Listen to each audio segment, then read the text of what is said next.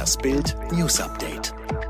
42,4 Prozent der Bevölkerung von Ischgl haben Corona-Antikörper. Wie aus einer Studie der Medizinischen Universität Innsbruck hervorgeht, haben bereits fast die Hälfte der Einwohner von Ischgl Antikörper gegen das Coronavirus gebildet. Die Wissenschaftler gehen von 42,4 Prozent aus. Und nicht nur das, rund 85 Prozent derjenigen, die eine Infektion durchgemacht haben, haben das überhaupt nicht bemerkt. Die Forscher präsentierten ihre Studie heute in Innsbruck. 42,4 Prozent, das sei der weltweit höchste bisher publizierte Wert, sagte Dorothee von Leer, Studienleiterin und Direktorin des Instituts für Virologie. Im Westen droht Nullrunde bei den Renten. Nach jahrelangen Rentensteigerungen könnte die übliche Erhöhung der Altersbezüge im kommenden Jahr im Westen Deutschlands ausfallen. Im Osten wird es voraussichtlich lediglich eine Mini-Anhebung um 0,7 Prozent geben. Zu dieser Einschätzung kommt der Vorstandsvorsitzende der deutschen Rentenversicherung Alexander Gunkel. Nach derzeitigem Stand sei davon auszugehen, dass die Renten im Westen im kommenden Jahr nicht steigen werden, sagte er am Donnerstag bei der Bundesvertreterversammlung der Rentenversicherung. Die Beitragszahler müssen seiner Einschätzung zufolge nach 2021 auch mit höheren Beiträgen rechnen. Die Annahmen gingen nun von sinkenden Durchschnittslöhnen und einer niedrigeren Zahl an Beitragszahlern aus, sagte Gunkel mit Blick auf die Corona-Krise. Wirecard stellt Insolvenzantrag.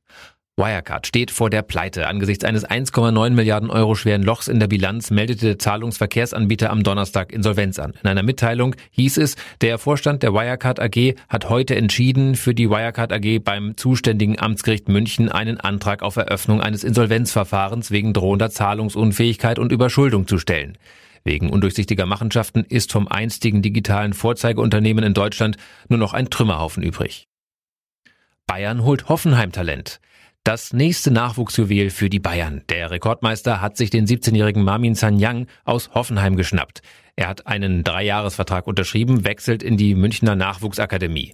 In der abgebrochenen Junioren-Bundesliga-Saison kam Marmin Sanyang bei den Hoffenheimern meist in der U17 zum Einsatz, spielte aber auch zweimal für die U19. Insgesamt kommt er auf neun Tore und vier Vorlagen.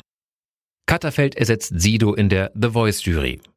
In diesem Jahr feiert das beliebte Casting-Format The Voice sein zehnjähriges Jubiläum, jedoch ohne den umstrittenen Rapper Sido.